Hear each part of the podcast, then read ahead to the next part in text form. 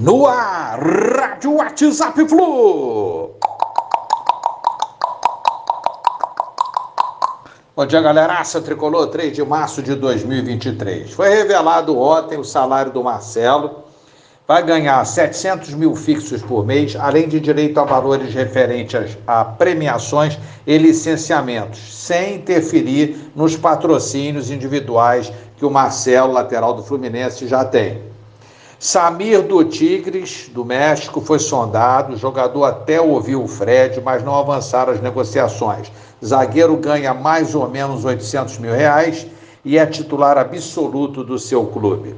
Liberta, tá chegando a hora. Fluminense estuda em liberar a venda de ingressos na fase de grupos, antes mesmo do sorteio que vai ser realizado no dia 22 de março.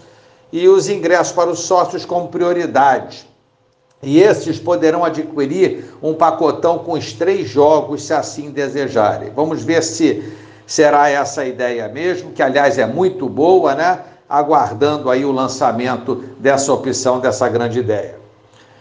Fluminense e Bangu. Flusão encara o Bangu lá em Brasília amanhã pela penúltima rodada do Campeonato Carioca de 2023.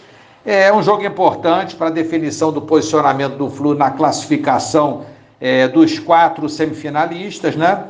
E mantendo também a chance de ganhar a Taça Guanabara, isso, Taça Guanabara, isso dependendo de um tropeço do Flamengo no clássico Flamengo e Vasco, que será realizado no domingo.